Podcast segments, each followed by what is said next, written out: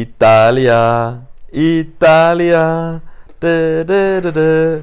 weiter Oh kann je. ich den Text nicht. Ja. Fratelli d'Italia. Wunderschön, wunderschön. Wir sind da. Also fast. Schön, schön Lonche Moncachetti getrunken. Cappuccino meint der Sebo.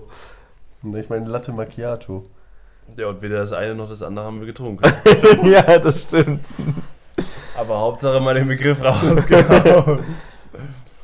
Ja, heute war äh, ein Up and Down, nicht nur physisch, sondern auch der Gefühle, würde ich sagen, ne? Denn heute haben viele Höhenmeter auf uns gewartet und das fiel dem einen oder anderen schwer, dem einen oder Dennis. anderen. Sebastian. Ja, erzähl doch mal. Je, Ja, Se- derjenige, der Sebastian. sich berufen fühlt. Wie, wie erging's dir denn bei den ersten Kilometern? Also ich als Flachland-Tiroler brauche schon so eine 30, 40 Kilometer Strecke flach zum Aufwärmen. Und dann kann die erste Steigung gern kommen. Und die Steigung hört dann aber auch nach 100 Metern auf. Und dann wird ausgerollt bis nach Hause. Und Oh. das ist ja einfach ein anderes Lebensgefühl als daheim. Das ist anders hier. Ja, wann ging's das erste Mal richtig hoch? Nach fünf Minuten? Schon flott. Nach fünf Minuten und drei Pausen. So.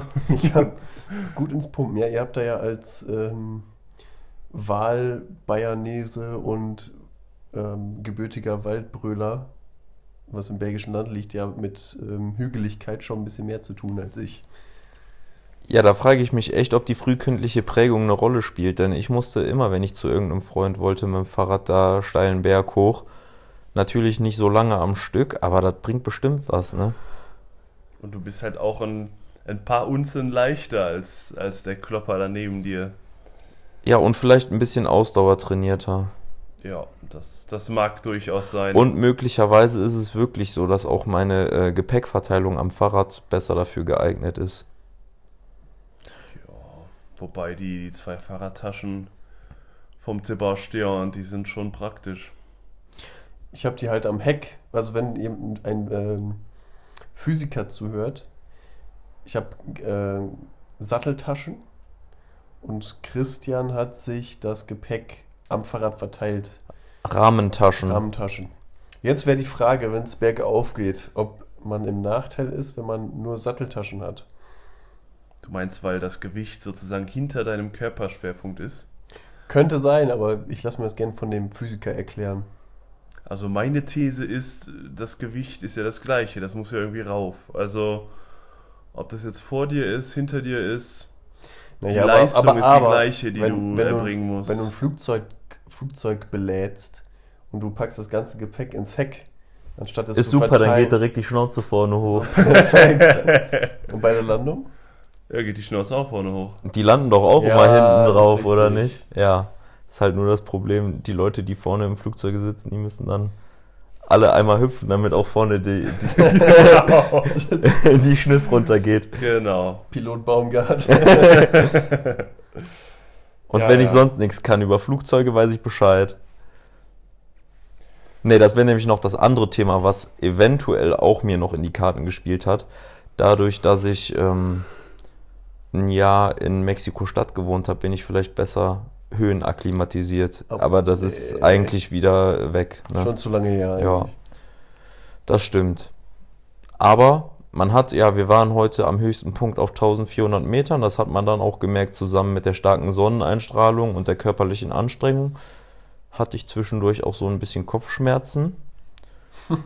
ja, aber sonst äh, ging es mir prima. Und spätestens, als wir in Italien angekommen sind und einen Top-Top-Radweg hatten, wo es sich eigentlich von alleine rollte, und wir auch fast nur noch bergab mussten, war der Spaß wieder da. Äh, top, top. Ne, Da kommt der Guardiola in dir raus. Ne?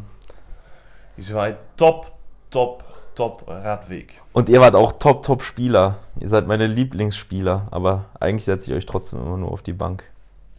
Nee, aber der Radweg war erstaunlich gut, das muss man wirklich sagen. Also ich hatte ja die leise Befürchtung, sobald wir die italienische Grenze überschreiten, ist der Die italienische oder die italienische? die italienische Grenze, scusi, ähm, Da ist quasi Abbruchkante und nur noch Wildnis. äh, dem war nicht so. Klar, Im Italien dritte Weltland, ey. Ja, was Verkehr angeht, zum Teil wirklich.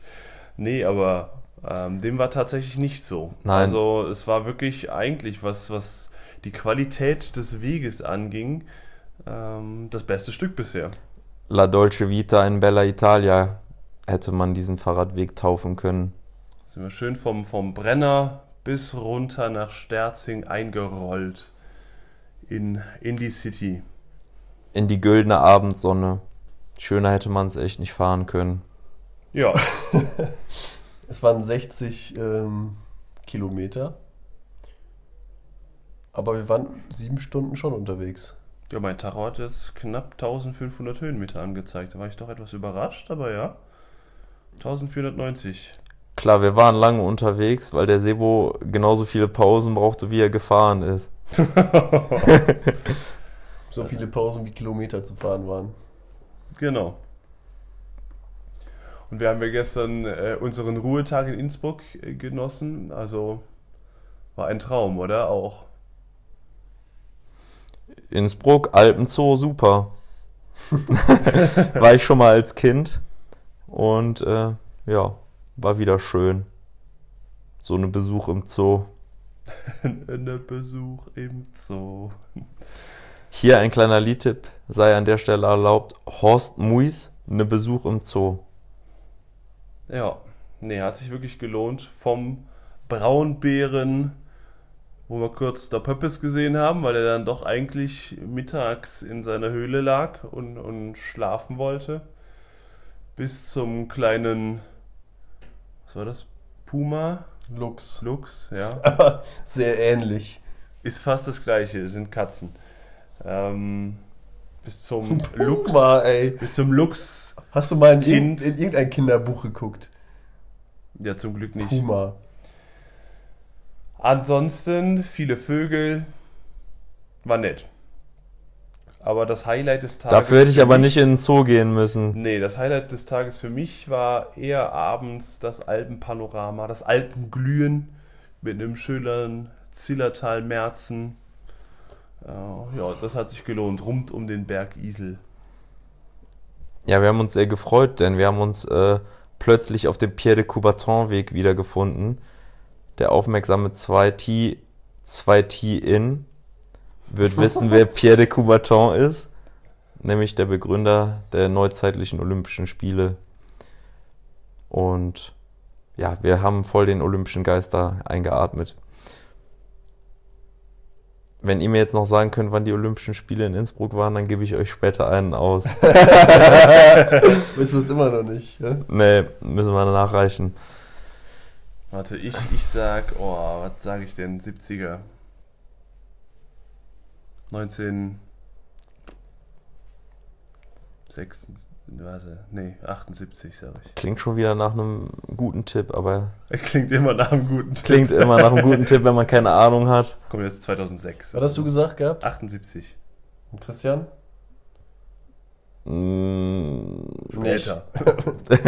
Früher, sag ich. Ja, richtig. 64. Oh, okay. Ja, auf jeden Fall haben wir die olympische, die, die olympische Fackel, haben wir, also nicht die, die, die Fackel, die an war, aber die, die Teller, wo da drin an war, haben wir gesehen.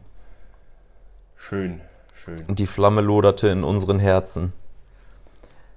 Ja, und deshalb brauchen wir auch keinen Tag Pause in Sterzing. Wir fahren morgen direkt weiter nach Bozen. Ich bin Oh. mir immer noch nicht sicher, ob es nicht Botzen ausgesprochen wird.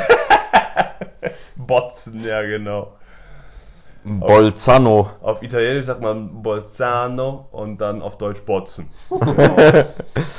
Ist eine runde Sache auf jeden Fall. Ja, und dann werden wir uns sicherlich aus Bozen nochmal melden. Das versprichst du jetzt so, aber So, Ja. wie, so wie wir Bock haben, ne? So wie du gestern versprochen hast, dass wir uns heute melden. alles klar. Na dann. Arrivederci. Ciao.